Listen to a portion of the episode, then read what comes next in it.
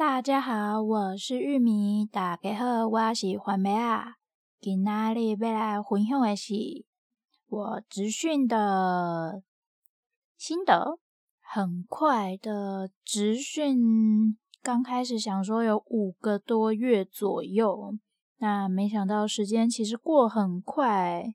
刚开始上课的时候会想说啊，还有很久，呃，五个多月，接近快半年的时间了，感觉很久嘛。那结果一转眼，嗯、功课做着做着，就不知不觉就已经到要结训的时候了，就是已经要结束了。那我这次参加的是由有声书学会所举办的。职能训练，嗯，我不知道全名叫什么，反正就是职训。那他们的职训内容就是有关嗯多媒体制作，呃，内容其实包括蛮多的，有有声书的制作啦，电子书的制作制作，以及当然如果要做有声书的话，就得要学会。影音剪音档剪辑的媒体编辑，那比较特别的是，也有上到声音表情以及就业训练，哎，就业准备的部分，就里面还有包括 Podcast 的制作。那我们也有上到行销啦、行销之类的，就是教我们一些。行销媒体的操作，例如说 Twitter、Line、IG、FB 粉专之类的，跟社团，跟我们讲解说其中的差别在哪里，优缺点在哪，还有就是，嗯，数据啊，或者是啊、行销等等的方式之类的。那上课的过程中，因为课程排的还蛮紧凑的，就是可能对一般的学生来讲可能还好啦，但是 对对于我来说，真的是还是真的蛮累的，因为就是一天三小时这样子。诶，可是你们可能会想说啊，一天也才三小时，那五个月。其实说，而且要学的东西听起来感觉蛮多的，那感觉就没有什么嘛。可是其实里面，当在运行的时候，就是好比你在上课的时候，每个老师都跟你说：“我的作业只有一点，我的作业只有一点。”那很多个一点加起来之后呢，嗯，作业就好多啊，而且。同时进行，例如说，可能我同时这个有一些，就是有一些课程可能是在差不多的时间结束，或者是可能需要交一些，就是成果发表啦，或者是呃最终的成果，然后或者是一些小作业，刚好是嘎在一起的时候，因为。同一个礼拜里面，不是只有一堂，就是不是只有一种的课程在进行。那当然的作业也就不会是只有一门课的作业。那有时候多的时候，就会觉得都搅在一起，就觉得很好累。对，就是你会觉得说，感觉力不从心的感觉。那。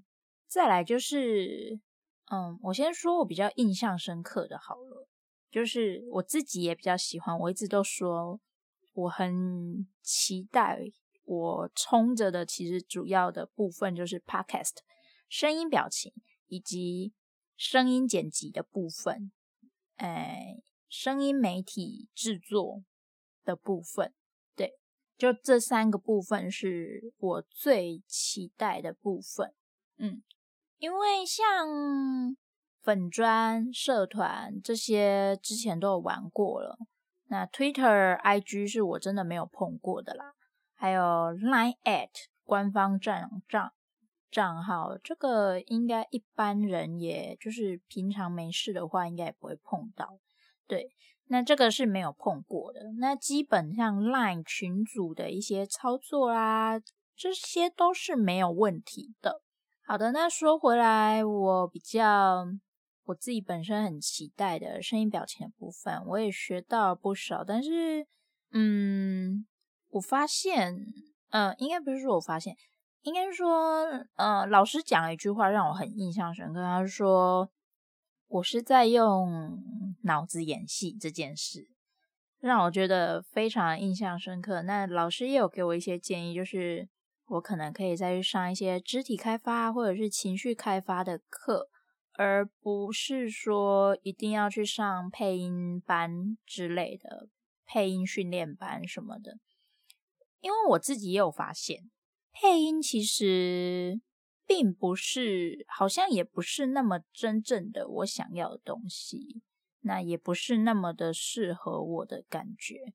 因为我自己也有之前的话，也有去看过很多、听过很多配音员的访谈啊等等的。那我有看过一些他们可能花絮采访之类，有看过他们的。就是现场工作状况，那当然那是采访。相信真正工作的时候，应该会是更繁忙、更紧凑，就对了。对，那看完之后，我觉得并不是那么适合我。我是喜欢表演，也喜欢声音，没错。但是谁说声音加表演就只有配音这个选择呢？其实 Podcast 也是一个不错的选择。哎，对啊，我现在不就在做了吗？那是在上上配音班之前就在，不不，上职训班之前就已经开始在做了嘛，在录制。那还有的一个新的，就是比较特别的地方，就是我们在很多很多课程当中都会需要自我介绍，那尤其是在就业准备的这个课程当中。的自我介绍啊，还有大家都有分享自己的生命故事之类的。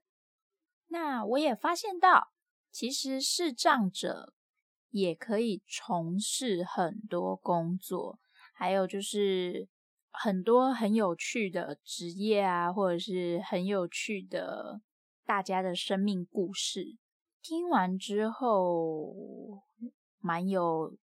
启发想法，例如说，最明显的就是我知道了一个社会企业叫做“黑暗对话”，那它的起源是于德国。，“黑暗对话”呢，嗯，有兴趣的人也可以去搜寻一下，他们有粉专。对，那就是有一个老师来跟我们分享的，因为我真的不知道怎么解释。对，因为我发现，然后就是从这个分享当中，我就可以听到很多人的生命故事啊，等等，然后大家从事的工作，分享不同的工作领域里面，可能都有视障者。那我也觉得说，诶，其实发展好像真的是蛮多可能，只要踏出去，或者是找到方法的话，也是可以有很多。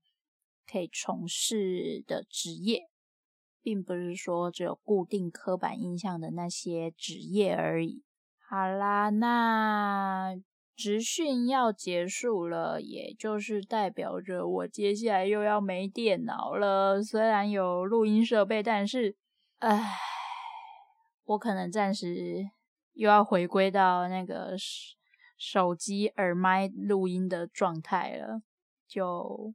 希望我能赶快那个买，赶快去买个电脑吧，不然怎么办呢？那我是打算多录几集啦，就是先放着这样子。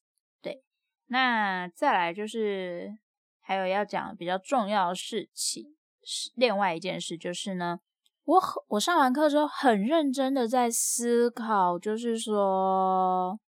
我是不是需要把我的 podcast 的名称换一下？因为我觉得好像玉米棒好像并没有什么特色，而且也没办法完全的表达出我节目内容想表达的东西。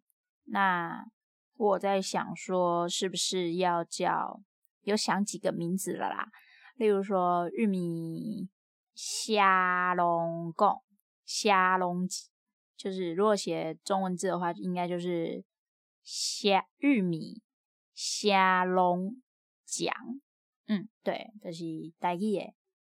玉番麦啊，虾龙贡，嗯，那还有另外一个，而且我也在想说，我的播放清单是不是应该再分类一下，改个名字？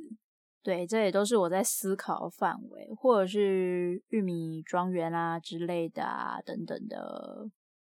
不知道大家有什么意见可以给我，例如说取名字啊，因为，嗯，前。就是接近尾声的时候，我们有上 Podcast 的相关课程，那里面也有讲到说名字的部分，然后还有就是企划啦、企划内容的部分，对，以及就是名字的重要性，很多其实可以从名字里面就可以看得出来，这个到底是要这个节目到底是在做什么的，所以我。真的也有很认真的在思考，说我是不是应该去换一下我的节目名称，然后想个 slogan 啊，或者是各个分类，就是播放清单的部分，是不是各个类别，是不是也应该认真的再重新思考一下名字之类的？那也还好，我节目三月三月多开始的吧，三月多。三四，对，三月多开始，反正到现在也才不过呃三月四五六七八九十十一半年左右。那要改的话，应该还是来得及的，因为我们行销学老师里面有讲讲到说，要改名字的话要趁呃不不改名字的话要趁早啊，因为。毕竟大家到时候如果人一多了，粉丝多了，习惯了，那也就不好改了。那再来，也就是说，呃，现在平台的让我没办法看到那个那个叫什么订阅数啊、观众数什么之类的，让我觉得有点哀伤啊，觉得好像有点没什么动力的感觉。点击下载数是还在啦，那。但是就是没有订阅数跟观众数之类的。